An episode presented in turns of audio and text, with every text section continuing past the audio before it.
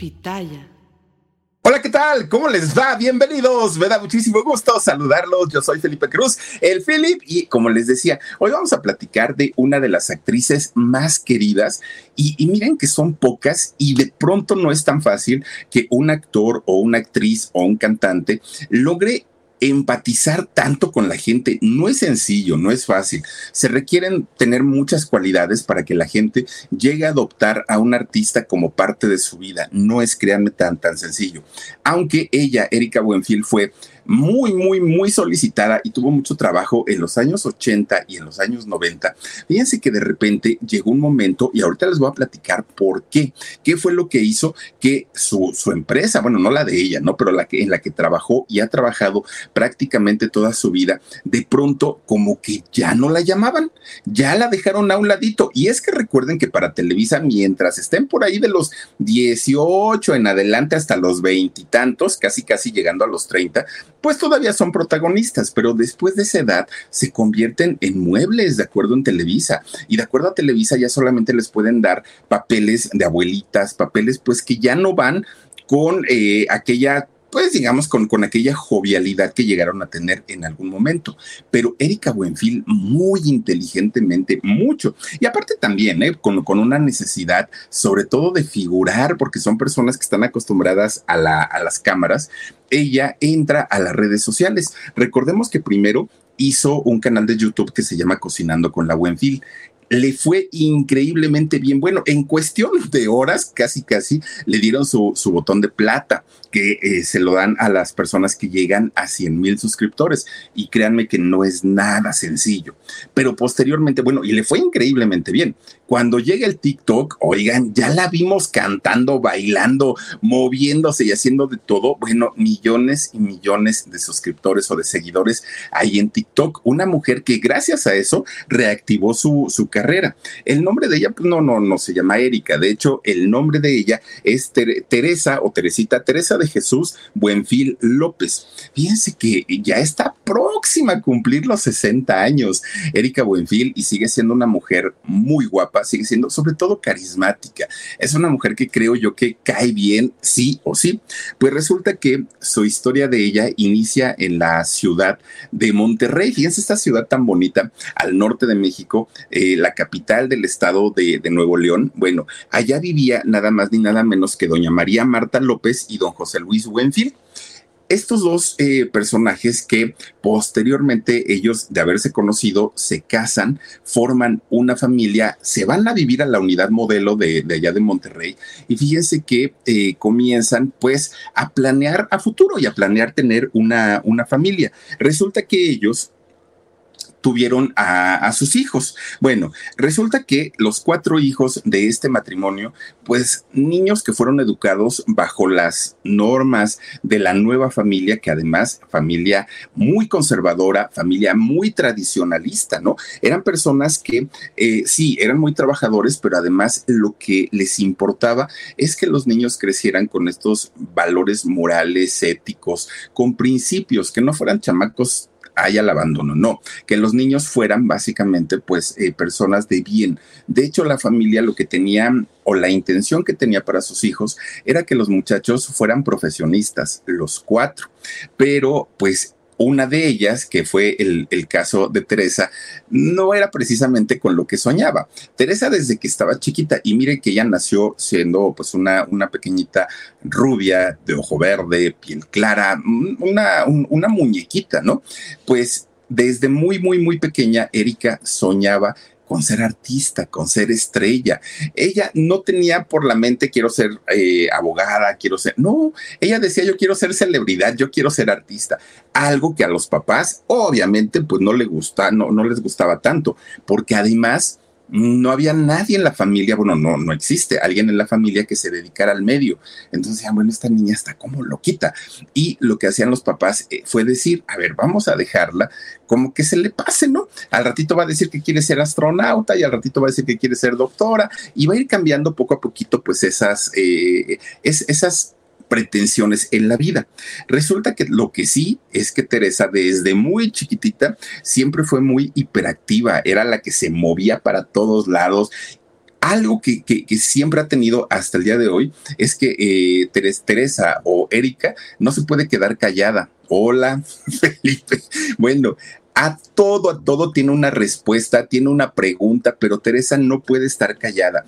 Y eh, esto le causaba muchos problemas a su mamá, porque era una niña respondona, no era precisamente la que la regañaba ni se quedaba agachada. Su mamá le decía, cállate, ya me callé, que ya no hables, ya no estoy hablando. Así se la llevaba, ¿no? Bueno, la señora batallaba muchísimo, muchísimo. Y toda la gente, siendo los vecinos, gente que se encontraba de pronto la mamá en la calle y cuando llevaba a Erika de la mano, no faltaba quien le dijera, oiga, su hija es un bombón. Su hija está muy, muy, muy preciosa, ¿no? Porque pues además eh, tenía unos rasgos, bueno, sigue teniendo unos rasgos muy, muy, muy finos. Y Erika obviamente se sentía soñada, porque pues claro que ella se sentía como artista de, televisión. Bueno, pues resulta que un día, fíjense lo que son las cosas, una amiga de su abuelita de Erika, que la amiga trabajaba en televisión, allá en Monterrey, estamos hablando, ¿no? De, Monterrey. Bueno, va y le dice a la abuelita, oye, ¿por qué no llevas a tu nieta a este, a que están necesitando muchachitas, que están necesitando jovencitas para que vayan a trabajar a la televisión? Y entonces la abuelita dice, ay, esta niña siempre que manda diciendo que quiere ser artista y ahora me salen con que hay una oportunidad ahí en, en el Canal 3 de Monterrey. Pues Erika que estaba muy chiquita, eh, habla con su abuelita. Oye, abuelita, pues, ¿qué te dijo tu amiguita? No, pues fíjate que ella dice que hay oportunidad para empezar a trabajar en la tele. Bueno, la chamaca se volvió loca porque dijo, yo quiero estar ahí. Resulta que había un programa de televisión que se llamaba El tío Rodolfo, ¿no? O la hora del tío Rodolfo, el programa que era más o menos, eh, hagan de cuenta, como el tío Gamboín que se pasaba en la Ciudad de México, pero en este caso era local, ¿no? Era para, para la ciudad de Monterrey, bueno, la, la, parte del norte de la República Mexicana. Y entonces el tío Rodolfo necesitaba como edecanes, pero que fueran, como era un programa infantil, que fueran edecanes eh, pequeñas. Y entonces cuando Erika la, lleva, o Teresa la, lleva a su familia, su mamá sobre todo, que la señora, si hay que decirlo, siempre estuvo pegada a, Erika prácticamente hasta el momento de la muerte de la señora, pero siempre la cuidó, siempre, siempre. Entonces la señora lleva a Erika o a Teresa a participar en este casting para estar con el tío Rodolfo. Pues resulta que no fue sola Erika. La mamá lleva a sus dos hijas, lleva a Marta y lleva a, e, a, Erika, ¿no? Entonces las dos hacen este casting, hacen esta audición. Lo que quería la mamá es que las dos se quedaran para que se acompañaran o que ninguna se quedara, pero pues ahora, sí que todo en pareja, ¿no? Pues resulta que quien se quedó fue Erika. Obviamente convenció con el carisma que, que tiene empieza a trabajar y lo que hizo en, ese programa del tío Rodolfo era ella como edecán entregar los premios a los muchachitos que, ganaban o de pronto cuando jugaban con pelotas o con cualquier otro, otra cosa, eh, Erika era la que iba y recogía las pelotas y se las daba otra vez a los, a los ganadores, a los participantes.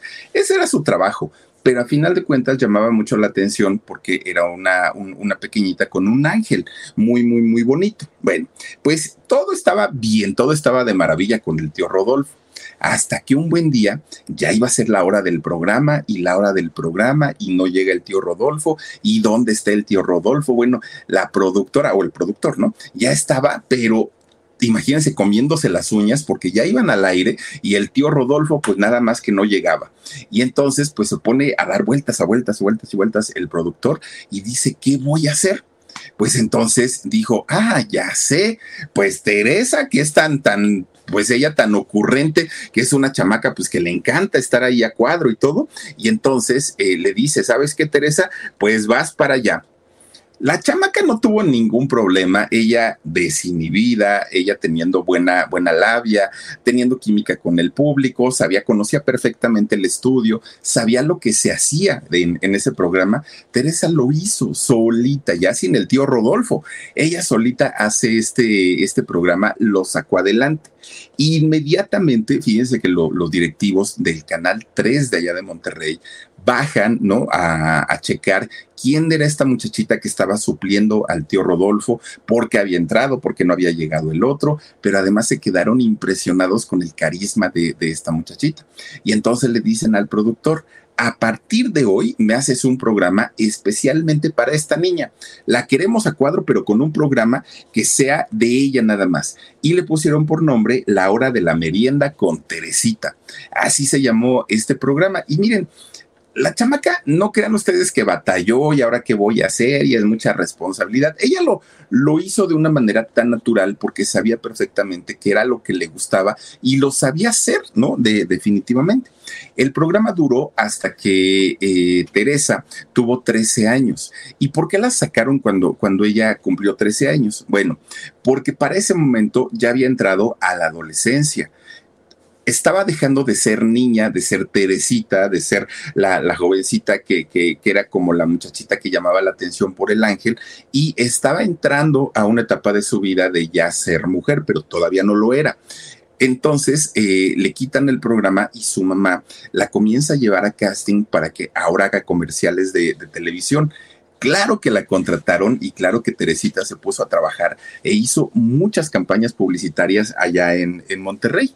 Bueno, pues eh, estaban en, ese asunto cuando eh, pues Teresita dijo, pero yo no voy a dejar mi escuela. Yo finalmente, pues sí, voy a vivir de, de, ser artista, pero quiero ser una mujer preparada. Entonces entró a la secundaria para, para aquel momento, para aquel cambio, ¿no? Bueno, Fíjense que cuando estaban entre que ya no la llamaban para la televisión, eh, que tenía que estudiar, que el modelaje pues igual no era lo mismo que estar en, en la tele todos los días, resulta que Erika le dice, mamá, ¿por qué no me llevas al Distrito Federal? Allá está pues toda la industria del entretenimiento. Ya si no me quedo y si no hago nada importante, pues ya va a ser responsabilidad mía, pero llévame. Pues la señora, fíjense que agarró y dijo, órale, yo no te voy a dejar ir solita, ah, dejó encargados a los otros chamacos, tres chamacos, dejó encargados para ella y se viene al Distrito Federal desde aquellos años para buscar una oportunidad. Llegan al Distrito Federal, pero cuando Teresa llega con su mamá, claro que aquí no eran conocidas, pero ni de chiste. Teresita era conocida en Monterrey, tuvo su programa, la gente la quería, pero aquí en el distrito pues eran dos turistas más, nadie, nadie, nadie las, las conocía coincidió en aquellos años cuando Teresa y su mamá llegan a la Ciudad de México con que eh, se acababa de fusionar Telesistema Mexicano con el eh, Televisión Independiente. Forman Televisa, se crea esta empresa tremenda, tremenda. Muchos programas que tenía el canal 8 llegan a este nuevo, a esta nueva empresa, ¿no? Como lo era el Chavo del 8, como lo era siempre en domingo, como eran muchos, muchos, muchos eh, programas. Resulta que Teresa con su mamá comienzan a tocar eh, puertas porque querían obviamente una, una oportunidad. Fíjense que eh, obviamente llegan ellas a Televisa y llegan tocando la puerta sin que nadie las conociera. Y el primer obstáculo que le, que le ponen a, Teresa fue su nombre. Antes de decirle si hay chance, no hay chance, mira, lo primero, ¿cómo te llamas? No, pues Teresita. No, ¿qué Teresita ni qué Teresita? Ya no, o sea, no eres una niña, no te puedes llamar Teresita, pero tampoco eres una mujer. Tenemos que buscarte un nombre que tenga impacto, que tenga fuerza y ese apellido que tienes, que es muy bonito y no es común, pues lo, lo debemos conjugar para que atrape al público. Entonces, sobre la mesa le ponen tres nombres a este, a Teresita. Uno de los nombres era Paola, el otro nombre era Michelle y el otro nombre era Erika. ¿No? Ahí estaban sobre la mesa cualquiera de esos tres nombres. Y entonces los ejecutivos, no ella, los ejecutivos se van por el nombre de Paola. Desde ese momento iba a ser conocida como Paola Buenfil. Y dijo, eh, Teresita, pues, pues no es precisamente el nombre que me guste, pero si ustedes que son los que saben dicen que puede funcionar, pues adelante. Y le dijeron, bueno, tampoco se trata de que pongamos un nombre con el que no estés contenta. ¿Cuál prefieres tú? Y entonces Teresita les dijo, es que cuando yo era chiquita, cuando yo era niña, toda mi familia me decían que yo no, que yo no pertenecía a ellos, porque yo era muy diferente, ¿no? El físico de, de sus hermanos, de sus padres, es distinto totalmente a ella. Entonces la familia siempre le decían, ay, seguramente eres adoptada, seguramente un día tus verdaderos papás vinieron y te echaron por la ventana. Así le decían a Teresita. Y entonces sus hermanos durante mucho tiempo se agarraron como de, como de juego, de cotorreo, decir que la verdadera mamá de, de, Teresita se llamaba Erika. Y así se quedó, como que Erika era su verdadera mamá. Entonces, cuando le ponen los tres nombres, dijo, yo preferiría Erika. Si me dan a escoger, yo prefiero Erika pues así se, se le cambian el nombre, le quitan el, Paola, le ponen Erika y miren, es el nombre con el que la conocemos hasta el día de hoy. Pues resulta que eh, ya ahí en Televisa le dicen, bueno, ahora sí, niñita, ¿qué experiencia tienes? ¿Qué es lo que sabes hacer? ¿Qué has hecho allá en Monterrey? Ya como Erika Buenfil. Y ella dice, pues allá conducía un programa con el tío Rodolfo y luego tuve mi programa de las meriendas con, con Teresita. Pero los ejecutivos le dijeron, bueno, está bien, vas a empezar a hacer concursos de televisión y alguno que otro programa unitario como modelo, no como conductora. Bueno, pues obviamente ella estaba feliz de la vida porque estaba entrando a una empresa que pintaba para ser una de las más grandes y exitosas a nivel internacional, que era Televisa. Ya estando dentro de Televisa, fíjense que... Eh, Erika participa en El Rostro del Heraldo, por cierto, hizo fotonovelas también y posteriormente la eligen para iniciar su carrera ya en las telenovelas. De hecho, hizo un, este, una telenovela que se llamó Acompáñame. Todos eran lo, lo, que hacía eran participaciones pequeñas, no eran participaciones tan grandes, pero finalmente poco a poquito ya se iba dando a notar, ¿no? Ya, ya se iba formando un nombre que posteriormente iba a crecer muchísimo, muchísimo por ahí del año 77, 1977, le dicen, a ver niña, ahora sí queremos que hagas un personaje, que hagas un papel en una telenovela. Y entonces Erika dijo, pues sí, yo lo hago, no tengo problema. El asunto es que tomen en cuenta, pues que no soy actriz. Entonces, para eso, la misma Televisa le dijo, pues tienes razón, y si queremos que actúes, lo mejor es que te prepares.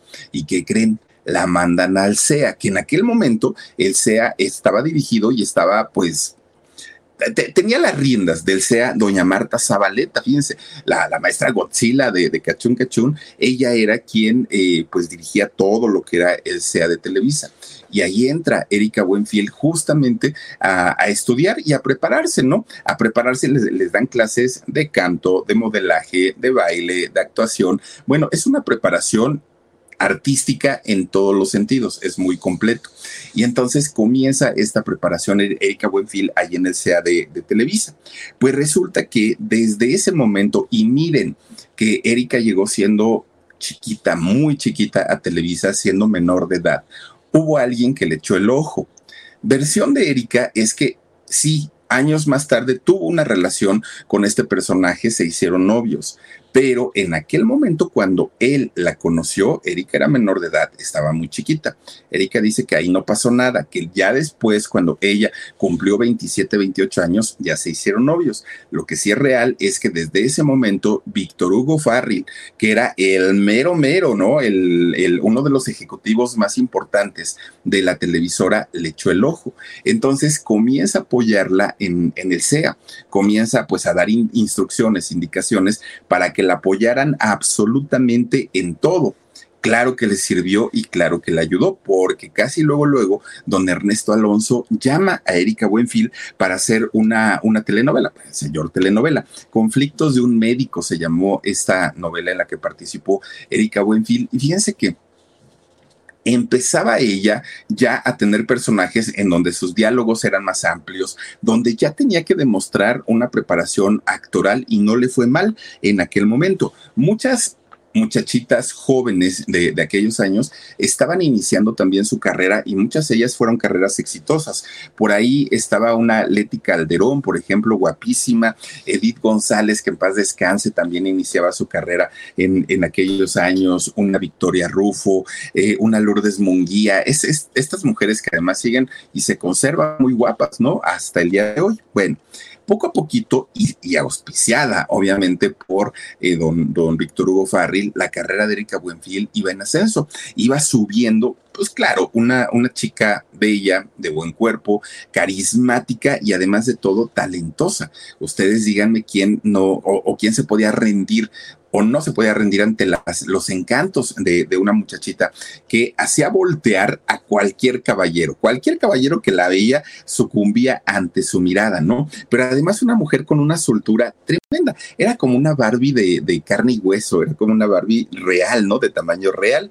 Bueno, resulta que llega el año de 1982 y en ese momento que Televisa para aquellos años era la número uno en la televisión de Latinoamérica. Producía Televisa El Chavo del Ocho, estaban por producir Chiquilladas, La Carabina de Ambrosio, bueno, tenían una cantidad de programas todos exitosos. Y entonces eh, resulta que el dueño dice, quiero que hagan un programa musical, pero que sea para los jóvenes, para, para los, ahora sí que nuestro público de menos edad, no como los de siempre en domingo, porque en siempre en domingo había como de todo, eran más para señoras, siempre en domingo. Y entonces decían eh, los ejecutivos, queremos un programa donde la juventud se imponga. Y resulta que idean el programa de XETU Oigan, qué programa tan exitoso en, los años 80. Erika Buenfil junto a un muy jovencito René Casados salen a, conducir este programa con invitados, con artistas, con concursos. Bueno, un programa que además de todo, para quienes tuvimos la oportunidad de verlo en, aquellos años, nos gustaba, ¿no? Siendo jóvenes nosotros, nos gustaba ver eh, a los artistas invitados, nos gustaba ver la conducción de Erika junto a, a René Casados, que por cierto, en el año 92, no 96, si no estoy mal, en 1996 se hizo un refrito de este programa de XETU, que en los 80 había sido muy exitoso, pero ahora ponen a conducir a Gloria Trevi. Oigan, Gloria Trevi que vendía cantidad de discos, que había hecho películas que habían roto récords de taquillas, que le había ido muy bien, no pudo con el programa de XETU y el, el XETU Remix y fue un fracaso estrepitoso. Yo creo que de los pocos fracasos que ha tenido Gloria Trevi, entre ellos también la telenovela que hizo del pájaro, no sé, del taxista, eh, otro fracaso, pero el programa de XETU Remix que hizo en el 96 no le fue mal, le fue horrible, horrible a Gloria Trevi, la destrozaron, que aparte ya empezaban los problemas, ¿no? Que posteriormente pues la iban a llevar a, la cárcel pero lo que hizo Erika Buenfil con René Casado se quedó para la eternidad. Incluso en el 96 fue René Casados y Erika Buenfil quienes presentan a Gloria Trevi como la nueva conductora de, de XC Remix. Y que ese XC Remix, por cierto, no, no fue hecho para Gloria Trevi, no estaba pensado en que lo condujera Gloria Trevi. En realidad estaba pensado para que lo condujera Claudio Yarto, el cantante de Caló él lo iba a hacer. Después dijeron que no, que ya iba Claudio con Gloria y después al final dijeron no, solo Gloria. Gran error para Gloria y para Televisa porque fue el fracaso más estrepitoso, ¿no? De, de, de Gloria Trevi. Bueno, regresando Erika, a ella sí le fue muy bien éxito total, éxito absoluto y se convierte además en una conductora con muchísimo carisma. Vean ustedes, pues digo ya para que se los cuento, ¿no? Y un René Casados que en esos años era como más elocuente para hablar, ¿no? Y, también digo muy, muy en su, en, su papel de joven ochentero aparte de todo. Pues resulta que mientras ella hacía XC2 Remix, eh, no, XC2, no el remix, el primerito, mientras Erika lo hacía, al siguiente año Ernesto Alonso, don Ernesto la vuelve a llamar y le dice, oye, es que fíjate que estoy haciendo una telenovela, pero es una telenovela que va a revolucionar la televisión en México. Y quiero invitarte, le dijo. Esta telenovela era El Maleficio. Y vaya que revolucionó, sí, con Enrique de, ¿cómo era? Enrique de Martino, ¿no? El, cuadro, aquel que hablaba. Y bueno, Erika estuvo en esta telenovela y claro, siendo una jovencita que ya tenía mucha, mucha fama y mucho éxito, convenció al público en el maleficio. Le fue bastante, bastante bien. Después hizo una, una telenovela junto a Sergio Goyri que se llamó Angélica. Y fíjense que esta, en esta telenovela se estrena como cantante, porque además el tema de Angélica lo cantó Erika Buenfil. Bueno, no tiene la mejor voz, no es una cantante. Erika Buenfil, ¿se defiende? Sí, por supuesto que sí. Y fíjense que eh, Erika se cree tanto y además la gente compraba los discos, que era lo, más raro. Fíjense que Erika se creyó tanto el asunto de que sí cantaba que se aventó a grabar tres discos completitos de, Erika Buenfil. Fíjense, ella en, en esos años 80, allá en España había una cantante de nombre Cecilia. Cecilia, una, una, ya murió, por cierto, en paz descanse. Cecilia, una, una gran compositora, cantante, que ella nada más con su guitarrita, ¿no? Y su pianito. Esta, esta muchacha escribió una canción que allá en España fue un hitazo en la voz de Cecilia. Esta canción se llama El ramito de violetas. Sí, el de la banda del mexicano, eso, ¿no? Y entonces, eh, pero Cecilia la canta al piano. Entonces, como fue un éxito en España, Erika dijo, ah, pues yo la canto también en México. Miren, ella era Cecilia, que les voy a contar muy pronto su historia porque está bien interesante la historia de Cecilia. Bueno, pues Erika Buenfil canta también el ramito de violetas, igual en versión de pianito, muy, muy, muy tranquilita, pero pues obviamente no fue éxito. El éxito fue hasta con mi banda El Mexicano. Pero no solo eso, cantó también Erika Buenfil un tema con uno de sus primeros novios, con uno de sus primeros, de sus primeros romances. Era, era como una pareja de ensueño, ¿no? Oscar Atié, el, acapulqueño Oscar Atié, que en ese momento Oscar ni estaba flaco, ni ojeroso, ni cansado, y sí tenía ilusiones. En eso, ya después, pues otras cosas le, le, ocurrieron a don Oscar Atié. Pero resulta que Erika Buenfil, en aquel momento que hace pareja con Oscar Atié, y que después Yuri le dio vuelta, porque también hay que decir que Yuri le dio vuelta con Oscar Atié, cantaron la canción juntos, que ese sí fue éxito. Ese sí fue trancazo. Y ahora juntos. Una canción bien bonita, bien romántica y fue trancazo. Miren nomás los dos güeros, ¿no? Que hoy ya se dedica al turismo, ¿eh? Don, Oscar Atiel, le mandamos saluditos, por cierto. Y no duraron poquito, oigan, estuvieron 11 años juntos. Erika Buenfil y eh, Oscar Atiel, que ya les digo, Yuri pues buscaba mucho a, a don Oscar y por ahí, pues ya ven que Yuri pues era tremenda, hoy ya no pero eh, le bajó el, novio a, Erika Buenfield. Bueno, pues después de, haber terminado esta relación de Oscar Atie con Erika, bueno, inicia un romance con un jovencísimo, jovencísimo Omar Fierro, que Omar Fierro dijo, oye, es un señor, Erika es una señora, pero en esos años, de, los años 80, oigan, Omar Fierro era un galanazo, pero galanazo. Yo me acuerdo de Omar Fierro todavía cuando salió en la película de, Alejandra Guzmán, la de Verano Peligroso, ah, era un, galanazo, ¿no? Y aparte muy alto. Pues empieza, eh, empiezan ellos a tener un noviazgo que tampoco es que haya durado tanto y terminaron tan bien que al día de hoy siguen siendo amigos. Miren, muy guapos los dos, siguen siendo amigos. Incluso se han invitado mutuamente a sus canales de cocina de YouTube, los dos, ¿no? Porque los dos tienen su, su canal. Entonces han hecho colaboraciones y siguen siendo grandes, grandes amigos. Bueno, pues resulta que terminan los años 80, la mejor época. Miren, ahora sí que el antes y el después pues déjenme decirles que Erika se sigue viendo espectacular. Don Omar, pues ya un señor maduro, un señor ya no, ya no tan jovencito, pero Erika, pues mis respetos. Pues resulta que ya, ya cuando terminan los años 80, Erika había trabajado tanto que su carrera la había consolidado. Su carrera era una de las más importantes, era una de las consentidas de Televisa. Además, es el momento por ahí de los años 90, 91, cuando ahora sí inicia un romance, versión lo que dice ella, que no fue antes, con Víctor Hugo Lofarril.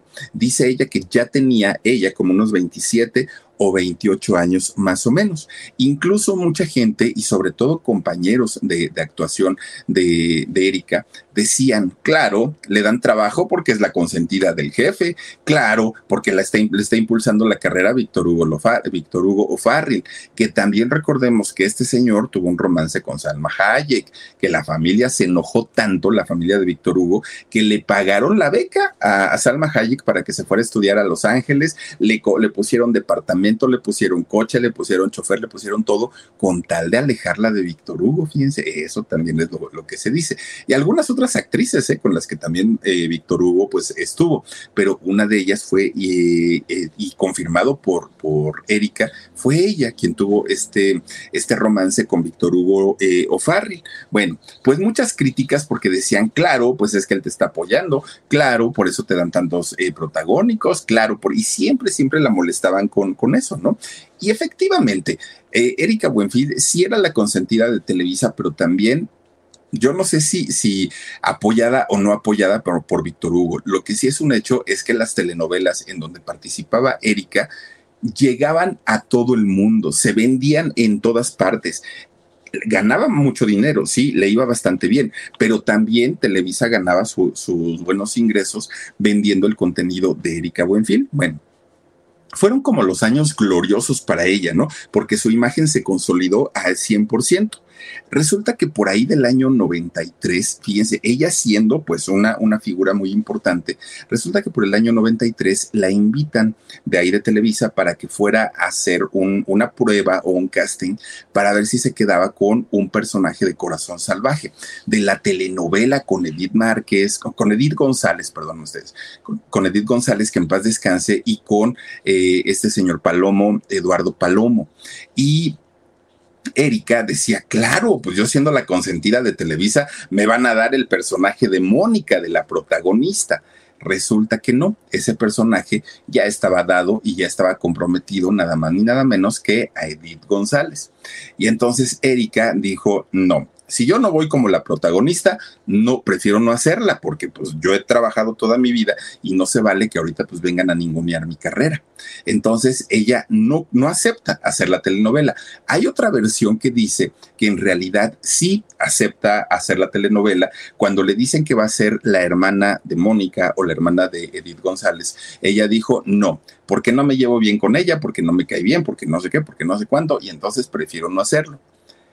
Cualquiera de las dos versiones que haya sido la real o que haya sido la cierta, pues Televisa no se quedó muy a gusto que una de sus consentidas, alguien a quien habían apoyado tanto, de pronto rechazara un personaje porque no quería hacerlo.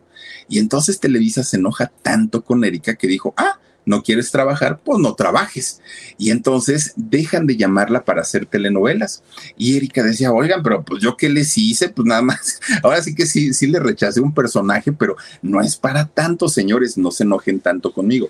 Pero como conocemos a Televisa, que es de rencorosos, pues así lo, lo hicieron. De hecho, este personaje de, de la hermana de Mónica en la telenovela terminó haciéndolo Ana Colchero. Fíjense, ella fue la que, la, la que hizo eso bueno, pues finalmente Erika deja de hacer por algún tiempo telenovelas y ahora hacía conducciones para eventos especiales de Televisa, que si los de fin de año, que si los del 15 de septiembre, este tipo de, conducciones que son esporádicas, ya no le daban tanto, tanto trabajo. incluso la pusieron por allá a conducir los premios TV y novelas. Ese tipo de eventos eran los que hacía en el momento en el que Televisa pues no sé si la castigó, pero por lo menos sí se molestaron con ella por este desaire que, que les habían hecho.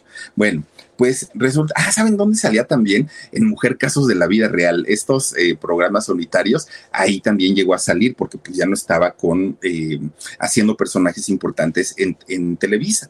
Hasta que un día Erika se cansó y fue a hablar con los meros meros y les dijo, oigan señores, no se vale que yo siendo una actriz consolidada me estén haciendo a un lado ok, ya me van a sacar o ya me quieren sacar. Y entonces le dijeron, ¿qué es lo que quieres? Y ella dijo, un buen trato. Es lo único que estoy pidiendo, que me traten como parte de la empresa, que me traten como una trabajadora de muchos años y que no me estén dando la espalda, que no me estén dando la vuelta como si yo no tuviera un valor, algún tipo de valor. Bueno, es cuando, fíjense lo que es quitar el veto de la gente o quitar el castigo, levantarlo. Como por arte de magia, llega el año 96 y es cuando Juan Osorio la llama y le dice, ay, Erika, es que ya se me había olvidado que por ahí andabas, pero ¿qué crees? Estoy haciendo una telenovela junto a Eduardo Santamarina. Estamos los dos trabajando en este proyecto y necesitamos a la protagonista mujer. Y queremos una chica guapísima como tú y la historia se llama Marisol. ¿Se acuerdan ustedes de la, de, la historia de Marisol, esta chica que tenía la cortada en, en, la mejilla? Y que el tema de la canción lo cantaba Enrique Iglesias, la canción de Por Amarte, que esa canción fue una de las primeritas que cantó Enrique Iglesias, ¿no? En aquellos años. Pues eh, Erika acepta y la telenovela obviamente pues se convierte en un éxito. Y digo obviamente porque mucha gente extrañaba a Erika Buenfil en las pantallas. Mucha gente decía, ¿cómo es posible que esta chica tan bonita la hayan dejado a un lado? Y cuando ella regresa a las telenovelas, todo el mundo quería saber en dónde estaba, qué, había hecho, por qué se había alejado. Y volverla a ver fue tan bonito a, a Erika Buenfil. Bueno, pues resulta que ya estaba otra vez en un estatus de gran estrella, ya era nuevamente la protagonista de las telenovelas, la consentida de Televisa, y por ahí del año 97 Televisa le dice, oye, estamos escribiendo una telenovela, queremos que tú la protagonices. Y Erika, pero ya estaba Erika hasta arriba, ¿no? Y entonces dice, pero ¿cuál es? Pues es una telenovela donde va a salir doña eh, Celia Cruz ah, caramba, pues qué película, qué, telenovela es esa. Pues se llama El alma no tiene color. Y dijo Erika, mm, pues así como que la historia no me hace tanta gracia, porque era la versión en telenovela como, como renovada de El Derecho de Nacer, de esta eh, historia que se hizo en película desde los años 50 y bueno, telenovelas ya, habían, ya, ya las habían hecho. Entonces Erika dijo, no, prefiero esperarme a un proyecto que me llame la atención y que me interese pues esta telenovela terminó haciéndola Laura Flores. Y nuevamente Erika Buenfil pues se queda como a un ladito porque dice en Televisa, ya te perdonamos una vez. Ya estamos hablando de dos veces, pues tampoco como que, oye, no, no, no me friegues tanto, ¿no? Pero ¿qué creen?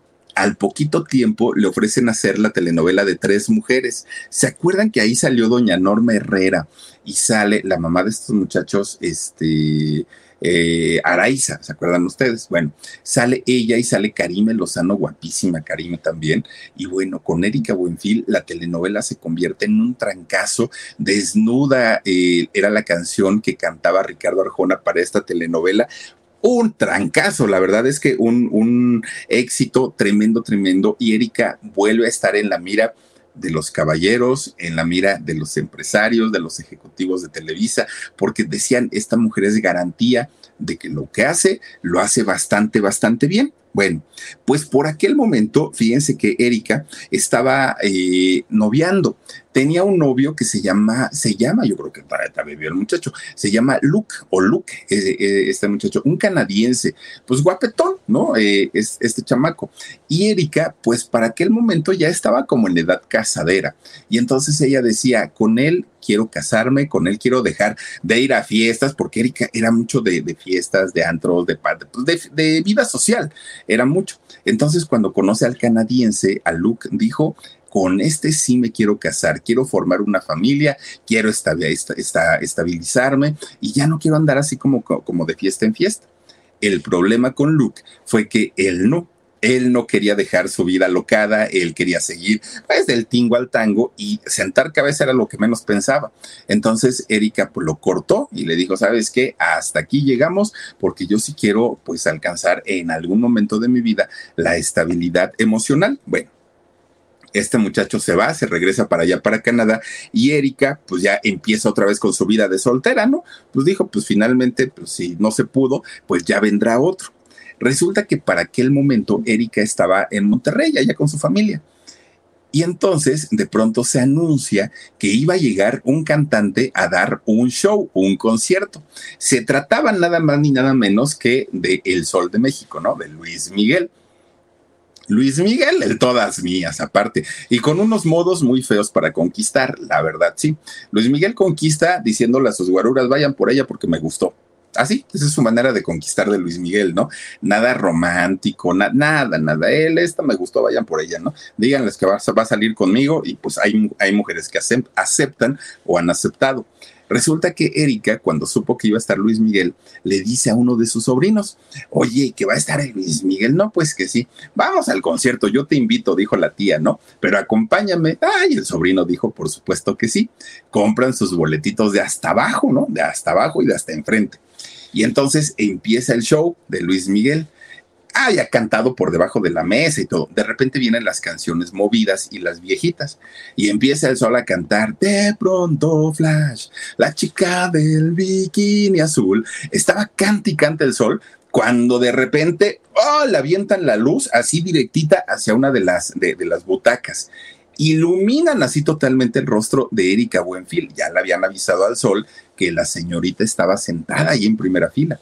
Entonces, cuando iluminan, imagínense nada más, ¿no? Pero aparte fue todo como, como, como coincidente, porque cuando dicen de pronto, flash, se prende la luz y ahí la, pues Erika sacada de onda. En eso voltea el sol con sus dientotes y le sonríe a Erika Buenfil. Entonces el sobrino le codea y le dice, oye tía, te está saludando, salúdalo, salúdalo. Erika pues también lo saluda, ¿no? Al sol. De ahí termina el concierto y manda a sus guaruras, Luis Miguel, pues tráiganmela, ¿no? Porque pues, la quiero invitar a cenar. Erika le dicen, quiere ir a conocer al, al, sol. Claro que Erika dijo, por supuesto que sí. Va al camerino y del camerino, pues al chamaco, mira, te doy ahí un quinientón y pues vete ahí como que a ver qué, qué, te compras, unos algodones de azúcar o a ver qué. Y Luis Miguel se lleva a la tía a cenar y a otros lugares. Bueno, Erika sabía perfectamente que era nada más un ratito, que era una noche de copas y una noche loca. Tampoco es que le haya propuesto matrimonio el otro, ni no, no, no, no, no. Sabían perfectamente lo que iba a ocurrir.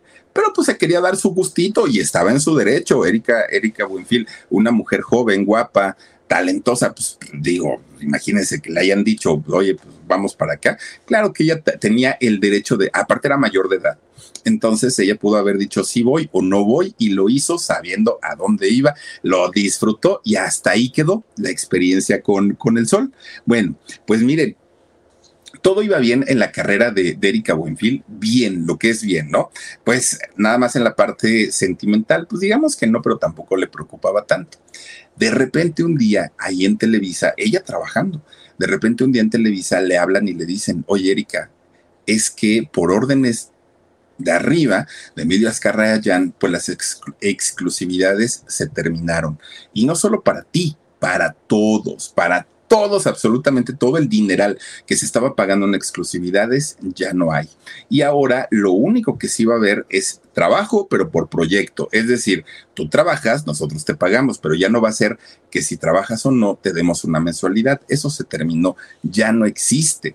Y Erika, pues obviamente dijo, ah, caramba, pero pues es que toda la vida nos habían pagado de esa manera, trabajara o no trabajara, nos habían pagado. Bueno, pues ella siguió trabajando, pero ya por proyecto, ya nada más cuando ella eh, trabajaba en algo recibía su cheque, cuando no, pues no. Estaba haciendo una telenovela que se llamó Corazones al Límite, que ahí ya no, ya no tenía exclusividad. Y resulta que cuando estaba haciendo por ahí de la mitad de la telenovela, pues Erika comienza a sentirse mal. Decía, caramba, pues me siento rara, me siento extraña. Iba a cumplir ella 42 años de edad, Erika, para aquel momento. Pero ella decía, me siento rara, me siento rara. Va al doctor y el doctor le dice, señora, felicidades, está usted embarazada. Bueno, Erika de momento le cayó como un trancazo porque estaba a media novela, había secuencias, pero aparte de, eso, Erika ya había intentado ser mamá. Fíjense que Erika, incluso con el canadiense, había intentado convertirse en mamá, pero no podía y no podía. Fue a hacerse algunos estudios clínicos y en los estudios había salido que ella nunca iba a poder ser mamá, que, tenía condiciones físicas que no le iban a permitir eh, convertirse en mamá y ahora estaba muy sorprendida porque dijo, a ah, caramba, pues, pues como me habían dicho que no y ahora resulta que sí. Erika termina de hacer esa telenovela que fue con, Arturo Peniche y se va a Monterrey. Ella dijo, pues yo quiero vivir y disfrutar mi embarazo porque sabía que iba a ser el único, el último y el único, ¿no? Entonces dijo, me quiero ir a Monterrey, quiero disfrutar a mi familia y vivir con mi familia esta etapa tan bonita del embarazo. Se queda por allá y bueno, la familia vuelta loca. Llega el febrero del 2005 y es cuando nace su hijo, su hijo Nicolás de Jesús Buenfil López todo bien, ¿no? Erika allá en Monterrey, feliz de la vida, ella estaba disfrutando de, su maternidad, pero resulta que cuando ella regresa a la Ciudad de México, pues obviamente siendo una figura pública, siendo alguien muy querida y muy conocida, pues queríamos saber quién era el papá, si estaba casada, si no estaba casada, eh, quién, quién era, ¿no? Finalmente, pues el afortunado que había embarazado a Erika Buenfil porque vuelvo a lo mismo, creo yo que es una de las pocas actrices que, que se da a querer y se da a querer muchísimo. Bueno, ella toma la decisión de no decir nada y eh, responde lo mismo, lo mismo que responden la mayoría de las madres solteras. Yo soy madre y padre, yo voy a educar a mi hijo, no voy a hacer absolutamente eh, nada para, para revelar el nombre del papá, así es que déjenme en paz y yo no quiero este, saber nada del tema, ¿no? pregúntenme lo que quieran de mi carrera, pero de mi hijo no voy a hablar. Y ella siempre trató de mantener a su hijo alejado de, de escándalos y de todo. Bueno, pues viene por ahí de, esta fecha, a partir de que del nacimiento de su hijo, vienen situaciones muy complicadas para Erika Buenfield, porque lo primero que ella tiene que, que, vivir de una manera terrible, terrible, fue en el 2007 la muerte de su mamá, una mujer que había estado con ella todo el tiempo, que la había cuidado, que la había guiado, que nunca la había abandonado y de pronto ya no tenerla fue muy difícil, fue un golpe muy fuerte. Su hijito tenía apenas dos años y cachito dos años y medio tenía Nicolás y se había quedado sin abuelita. Erika sufrió mucho, batalló mucho con, con, la muerte de su mamá porque era muy, muy, muy apegada a ella. Bueno, quedó devastada, ¿no? Pero fíjense que apenas, apenas, apenas estaba como que Erika medio entendiendo y, le, estaba cayendo el 20 de que su mamá no, ya no estaba con, con ella. Bueno, la, la, señora tenía una insuficiencia cardíaca, la llevan al hospital, estuvo en el hospital algunos días y posteriormente esa insuficiencia cardíaca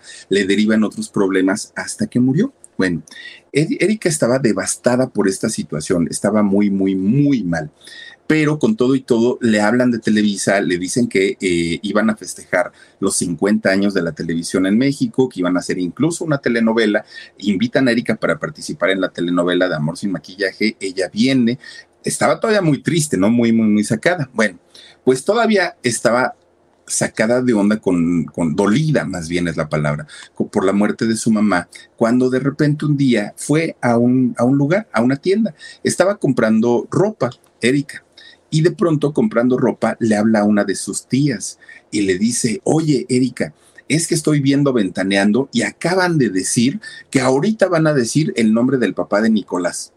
Bueno, Erika se puso roja, roja del coraje, porque dijo, ¿quién? ¿Por qué? ¿Con, qué derecho? O sea, algo que yo he callado durante, bueno, ya, ya, ya el niño tenía tres años. Entonces, ¿quién y por qué y con qué derecho están o van a decir el nombre del papá de mi hijo? Erika sí se lo había confiado a algunas personas, pero sabía perfectamente que esto no iba a salir porque eran personas de su confianza. Y con el padre de su hijo, Erika había hecho un pacto un pacto de silencio. Ninguno de los dos, para no verse afectados, ninguno de los dos, habían tomado la decisión de no decir nada, de quedarse callados. Pero pues eh, Erika dijo, ¿y ahora qué es lo que va a pasar? Estando ahí en la tienda, le dice a, su tía, a ver, súbele el volumen a la televisión. Ah, pues ahí sale nada más ni nada menos que la Gómez Montt, Inés Gómez Montt.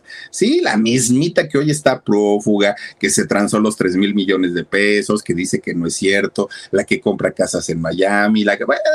esta mujer estaba inventaneando y sale con una ¿cómo podemos decirlo? Con una despreocupación a decir, ah, es que el padre de Nicolás es Ernesto Cedillo Jr. Sí, sí, efectivamente, el papá de Nicolás es Ernesto Cedillo Jr. Algo, pues, como que a nosotros, ¿qué? ¿no? Pero esta mujer, Inés Gómez Montt, lo sale a decir como, como ya me llevé la de ocho, ya este, les tiré el teatrito. No, bueno, con, con esa actitud sale Inés Gómez Montt. Erika se enoja tanto y lo primero que hace es irse a su casa llorando del coraje, de la impotencia, porque habían puesto al descubierto algo que ella no quería que saliera. Y lo cual es muy respetable para las madres solteras no querer decir el nombre de, de sus hijos. Inmediatamente le escribe un correo a Ernesto Cedillo Jr., ¿Por qué un correo y por qué no le llama por teléfono? Porque para aquel momento Erika ya no tenía contacto con Ernesto Cedillo Jr. Aunque era el padre de su hijo, Erika simplemente pues ya no, ya, ya no había relación con él. Entonces le escribe un correo y le dice, oye, yo no di la autorización para que se dijera esto tú la diste porque si tú diste esa autorización, te recuerdo que teníamos un pacto, teníamos un trato y no lo estás eh, cumpliendo. ¿Qué es lo que está pasando? Le, le dice Erika. Bueno, pues Ernesto le dijo, ah, luego hablamos. Lo único que te digo, pues es que pienses muy bien lo que vas a decir ahí en público, ¿no? Pero luego hablamos. Erika se queda con el coraje, se queda muy, muy, muy molesta, obviamente, con esta mujer, ¿no? Con, con Inés Gómez Mont, que había salido a decir, eh, pues, quién era el, el padre de, de su hijo.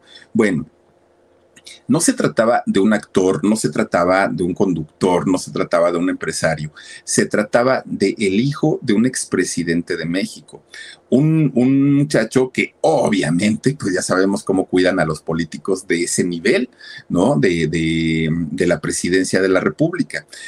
Además, recordemos, recordemos que hace muchos años vino a México un grupo irlandés llamado YouTube Vienen esto, eh, este grupo, vienen a cantar, si no estoy mal, llegaron al Foro Sol de la Ciudad de México y eh, fueron los hijos de Ernesto Cedillo, eh, expresidente de México, fueron a este concierto. Resulta que termina el concierto y los hijos de Ernesto Cedillo, entre ellos Ernesto Cedillo Jr., quieren ir a saludar a Bono, al cantante y a los demás integrantes del grupo. Y pues obviamente la seguridad del grupo dijeron que no, oye, pues tú serás Juan Camaney, pero pues acá nosotros mandamos y los señores no quieren ver a nadie, así que pues con la pena. Oigan, pues la seguridad de los hijos del expresidente, recordemos ese episodio en, 1997 que le pegaron a uno de los de, seguridad del, grupo de Bono y lo mandaron al hospital, por si no lo recordamos, lo mandaron al hospital, pues lo, lo dejaron muy mal herido porque pues esta, es, esta gente así está acostumbrada, ¿no? Para ellos no hay un no, no existe un no. Para ellos es yo hago lo que se me da la gana porque para eso tengo poder así lo acostumbraban. Entonces, por eso es que Erika siempre, siempre se mantuvo al margen, siempre se mantuvo eh, pues distante, porque no quería problemas, porque sabía perfectamente que se trataba de un hombre poderoso, el hijo de un expresidente de, de México. Bueno, pues este, eh, Erika finalmente dijo, sí tengo que pensar muy bien las cosas, tengo que saber qué es lo que voy a, a decirle a la prensa de qué es y por qué callé tanto tiempo el verdadero nombre de, de, mi padre, bueno, del padre, perdón, de, de, su hijo, en este caso, pues de Nicolás. Miren, ¿por qué, ¿por qué sale Inés Gómez Montt a decir el nombre del padre del hijo de, Erika Buenfil, porque recordemos que durante muchos años eh, Inés Gómez Montt se ha manejado como una chica, ay, como socialité, como una chica que tiene, uy, contactos con empresarios, con políticos, con gente muy poderosa. Sí, pues ya sabemos, ¿no? Finísimas personas todas ellas. Entonces, circulando sus amistades en ese mundo y en ese medio, pues no faltó el que algún día Ernesto Jr. Le, platicó y le dijo, y ella dijo, pues lo voy a comentar, ay, si no te preocupes, no pasa nada. Entonces ella se siente con el derecho de salir y decir estas cosas sobre eh, la paternidad de Nicolás, del hijo de Erika Buenfil. Bueno, Erika sale como, como una guerrera a dar la cara ante la televisión. Hasta eso, fíjense que todas las preguntas que le hacían eran con mucho respeto y de eso sí me acuerdo, que, que, la trataron muy bien, o sea, sí dentro de las preguntas incisivas y sí dentro de las preguntas que se tienen que hacer en estos casos, pero finalmente sí la trataron bien a Erika y obviamente protegida por Televisa, ¿no? Pues pregúntenle, pero suavecito, suavecito. Incluso mandan a llamar a Erika de, de los altos mandos de Televisa para decirle, no hagas mucho escándalo. Nos conviene más bien mantener pues una, un, perfil más bajo para que no trascienda más allá de lo que tiene que ser. Pero tranquila, no salgas enojada, no salgas esto, tú haz las cosas de una manera pues más, más eh, suavecita. Erika deja de trabajar, tuvo que dejar de trabajar porque no quería exponerse y tampoco quería exponer a su hijo, que hasta el día de hoy, aun cuando Nicolás ya es, ya es un muchacho mayor de edad, Erika lo sigue cuidando y lo sigue protegiendo, bueno, como si fuera un bebecito. Qué amor de madre de, de, Erika Buenfield, de, de, verdad que sí. Bueno, pues miren, eh, Nicolás se tiene que enfrentar en aquellos, en aquel momento, con los comentarios de sus compañeros en la escuela, porque si bien Erika lo cuidaba, de los medios, de que no, que no se le acercaran, que además hay que respetar a, las personas menores de edad, pues en la escuela sus compañeritos sí se burlaban. Tu papá, el que te negó, y tu abuelo, aunque, es, aunque fue expresidente, que no te quiere, que no esto, que no lo otro. Erika se encargó de criar a Nicolás sola, económicamente, moralmente, en todos los sentidos. Y hoy Nicolás es un muchacho joven, estudioso, eh, sano, pues digo, yo, yo, yo, yo creo que ni falta que le hizo a, este, a Erika Buenfil tener a alguien a su lado para poder criar a, a su muchacho, ¿no? Bueno, Erika Buenfil, una vez convertida en madre, deja de ser la chica de los antros, de las discos, de las fiestas, de los novios, y se consagra 100% a ser mamá. Erika Buenfil se convierte al 100% en madre para su hijo y padre. Tenía una doble responsabilidad y además tenía que trabajar muy duro para, para sacarlo adelante. Dice Erika, y se lo dijo a Jordi hace poquito, ¿no? Dice, yo le agradezco mucho a Ernesto Cedillo porque si bien nunca estuvo conmigo, tampoco me fregó la vida. Y, fíjense nada más la manera de, expresarse tan inteligente de esta mujer. No, hombre, si no por nada eh, es lo que es Erika Buenfil hasta el día de hoy. De hecho, fíjense que después de eso, todavía se quiso dar una oportunidad con un, con un novio, pero le salió tóxico, celoso, machista. Bueno, imagínense que un día la invita a comer el mentado novio, este que, que tuvo apenas, y resulta que le dijo, oye, te invito a comer, pero pues ponemos mitad y mitad, ¿no? No, pues Erika dijo, y aparte de todo, codo, vámonos a la fregada.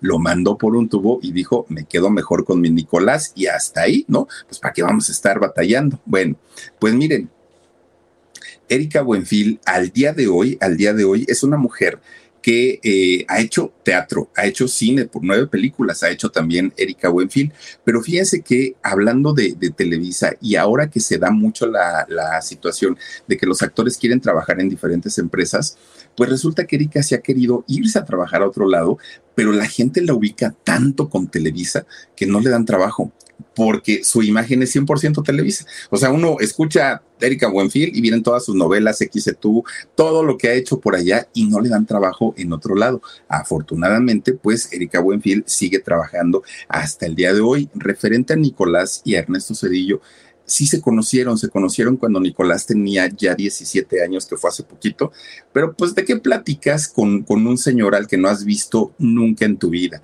que además sabes que no te reconoció, que además sabes que no eres parte de, de, su, de su círculo, de su familia. No hubo química, no hubo absolutamente nada, el muchacho dijo, ya lo conocí, ya sé de dónde vengo, hasta ahí ya no me interesa. Fíjense cómo, cómo, cómo hay personas, yo, yo no sé cómo pueden dejar hijos, ¿no? A, a la deriva y si ya se dio la oportunidad de un reencuentro, oigan, mínimo, pues de aquí en adelante, pero no. Ernesto Cedillo simplemente dijo que no, no, no, no le interesó. Ahora, Erika Buenfil, cuando llega el asunto de la pandemia que a todo mundo nos pegó en la salud y a todo mundo nos pegó en lo económico, resulta que Erika dijo, híjole, pues no hay trabajo no hay obras de teatro, no hay producciones ahorita para hacer telenovelas y yo tengo que pagar mi casa, tengo que pagar luz, teléfono, agua, darle de comer a mi hijo. ¿Qué voy a hacer? Erika se propone abrir una empresa de banquetes. Entonces, cuando eh, estaba organizando, perdón, cuando estaba organizando todo lo de la empresa, resulta que le dicen, oye Erika, si vas a hacer eso, tienes que apoyarte de las redes sociales, que ahorita son un boom. Mira, para que le des impulso a esta empresa, ábrete tu, canal de YouTube. Mucha gente lo está haciendo y mucha gente lo está monetizando. Dijo Erika, pues sí, pero eso es para los jovencitos, eso es para los muchachitos. Y le dijeron, hombre, ahí entra cualquier persona. Bueno, Erika comienza a armar su canal de cocina que se llama eh, Cocinando con la Buenfil y resulta que para sorpresa de ella, así el canal se fue para arriba. El canal comienza a monetizar, le dan su botón de plata. Bueno, fue un suceso el canal de cocina de, Erika Buenfil, que por cierto vamos a tener próximamente curso Aprender a ser youtuber. Si gustan acompañarnos, escriban un correo a 69productora.gmail.com. Bueno, resulta entonces que Erika Buenfil hace este, este canal Y viendo que le estaba yendo también en las redes sociales, oigan, al poco tiempo abre su TikTok. Dani, chécame cuánta gente tiene en su TikTok, Erika Buenfil. Yo me quedé en cuatro millones, creo, que tenía de, de seguidores. Bueno, es una locura porque la mujer hace y deshace y lo hace con su hijo, que es lo mejor del asunto. Salen los dos haciendo eh, sus TikToks y les va muy bien. Pero ¿qué creen? No para ahí el asunto. Con sus redes sociales, que además las tiene monetizadas y que además tiene una cantidad de patrocinios tremendas, Erika Buenfil ya aseguró la universidad de su hijo. Erika Buenfil ya compró algunas propiedades. 16.6 millones. 16.6 millones de seguidores tiene en el TikTok. No, bueno, es una máster esta mujer. La, la verdad es que sí. Miren, ha viajado con su hijo y viajes internacionales. Ya compró algunas propiedades. Ya pagó su casa. Ya aseguró la universidad de su hijo. Todo con, con las redes sociales. Erika retomó ¿no? Su, su, tercer aire y le ha ido bastante, bastante bien. Pero Televisa, cuando vio que Erika se había convertido en un fenómeno de las redes sociales, dijeron, esto hay que aprovecharlo, vente para acá mi reina y vamos a hablar para que vuelvas a protagonizar algunas telenovelas. Erika dijo, sí, pero ahora con mis condiciones. Ahora yo voy a decir cuánto quiero cobrar, ahora yo voy a decir de qué manera quiero trabajar. ¿Lo toman o lo dejan? Y Televisa dijo, bueno, pues está bien, ahora sí que pues adelante, ¿no? Le está yendo en todo muy bien a Erika Buenfil, en todo. Tiene a su hijo con ella, el muchacho está sano, eh, trabaja por las redes sociales, trabaja en las telenovelas, bueno, todo. Algo que no podemos decir de quien salió a decir o de, o de, quien salió a hablar y comentó el nombre del padre de su hijo, de Inés Gómez Montt. Que sí se habla de ella, por supuesto que sí, se habla de lo que se robó, se habla de, de lo que nos transó, se habla que está escondida, se habla que está prófuga, se habla de todo eso, pero no se habla de su carrera, que aparte no tiene. Pero en el caso de, Erika Buenfil, bueno, dicen por ahí que el que ríe al último ríe mejor. Erika, cuando le sacan al descubierto el nombre del padre de su hija, lloró y lloró amargamente. Y hoy, miren, no lo hace ni por venganza, ni por karma, ni por nada. Erika está feliz de la vida, disfrutando de su trabajo, disfrutando de su hijo y más feliz que nunca. Fíjense nada más. Y pues bueno, ahí está la historia de Erika Buenfil. Está esta mujer, hoy señora de casi 60 años, que se paseaba en su coche convertible rosa por toda la ciudad y era un agasajo ver a esta mujer, pues fresita, ¿no? A final de cuentas, fresita la buen pero una, una, mujer muy talentosa y muy hermosa. Hasta ahí la historia de hoy. Y antes de irnos, vamos a mandar saluditos, mi queridísimo Omar Benumea, porque nos vamos al alarido, nos vamos al alarido. Claudia Maldonado dice, reina del TikTok. Sí, Erika Buenfil, y me gusta, me gustan sus TikToks de la Buenfil. Blanca Hernández dice, ¿y cómo su tío? A ver, dice, ¿y cómo su tío era secretario de gobernación de la Inés? Fernando Gómez Montt fue secretario de gobernación, claro que sí.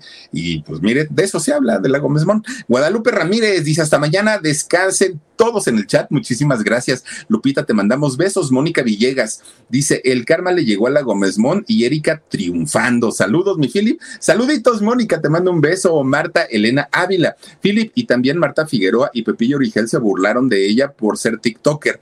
Mm, imagínate, oh, no, no, no, no, ya quisiera yo tener, bueno, ya no los millones, por lo menos dos mil, oigan, en el TikTok, doña Erika Buenfil, 16, ya para 17 millones, no, no, no, tremendo. Guadalupe Ramírez dice, bonita la narración, gracias, eh, Lupita, te mando un beso, que descanses. Olga Aragón dice, ¿cuál es el correo? Me interesa aprender para youtuber. Claro, Olga, mira, es con todo cariño 69 con número 69 productora arroba gmail.com. Ahí puedes escribir un correo diciendo que te interesa asistir y Rosy Mendoza, nuestra productora, te va a mandar todo, todo, todo, toda la información para que nos puedas acompañar. Gracias a cualquier persona de cualquier edad, no importa si, si son pequeñitos, tienen que estar acompañados de un adulto si lo va a tomar un niño. Ese es requisito indispensable. Que estén acompañados todo el tiempo por algún adulto, eso es básico. Y si ya son personas eh, adultas, no pasa absolutamente nada. Y recuerden que no importa si tienen alguna discapacidad, si eh, ya están jubilados, no importa. Cualquier persona puede convertirse en youtuber. Noemí Pérez Arellano dice, una vez se peleó con Pepillo y Marta Figueroa por hablar de su hijo, lo defiende como una leona Bueno, no le hizo falta para nada el padre, para nada, para nada, porque aparte el chamaco se ve un chamaco feliz, sonriente y contento. Eh, dice también por aquí, Princesita Sofía, Philip, me encanta tu trabajo. A mí me encanta que te encante, princesita. Te mando un beso enorme.